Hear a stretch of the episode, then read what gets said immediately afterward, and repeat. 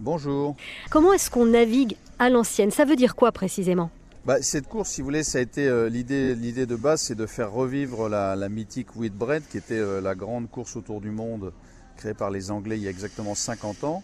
C'est-à-dire que les bateaux avaient évidemment pas de GPS pour se positionner et n'avaient pas de ou très peu de moyens radio, ce qui, ne permettait pas d'avoir, comme aujourd'hui, des routages météo euh, en permanence. Donc c'est se remettre finalement dans un relatif isolement de toute la technologie actuelle pour faire sa route à l'ancienne avec le sextant, les étoiles et le soleil. Et donc il faut plutôt anticiper avec le baromètre et l'état du ciel euh, l'évolution des systèmes météo, des dépressions et des anticyclones.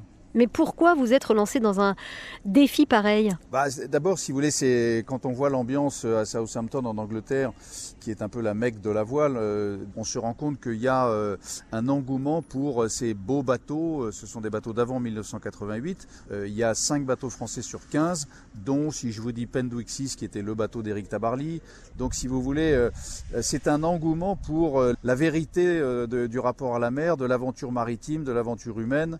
C'est un pied je dirais, à la vitesse, à la technologie et à la folie actuelle, qui finalement enlève aussi la magie de la, de la rencontre avec l'océan.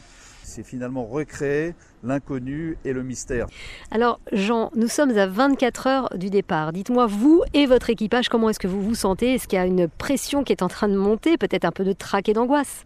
Oui, évidemment du trac, de l'angoisse, de l'inquiétude, de la séparation avec les familles. Et on n'est plus habitué à se dire pendant 35 jours ou 40 jours qui va être la durée d'une étape, euh, eh bien il n'y a plus aucune communication, à l'exception d'une liaison téléphonique avec RTL, puisque nous avons eu l'autorisation de la course d'avoir cette liaison pour vous raconter, essayer de vous faire vivre cette aventure. Mais sinon, euh, la pression monte.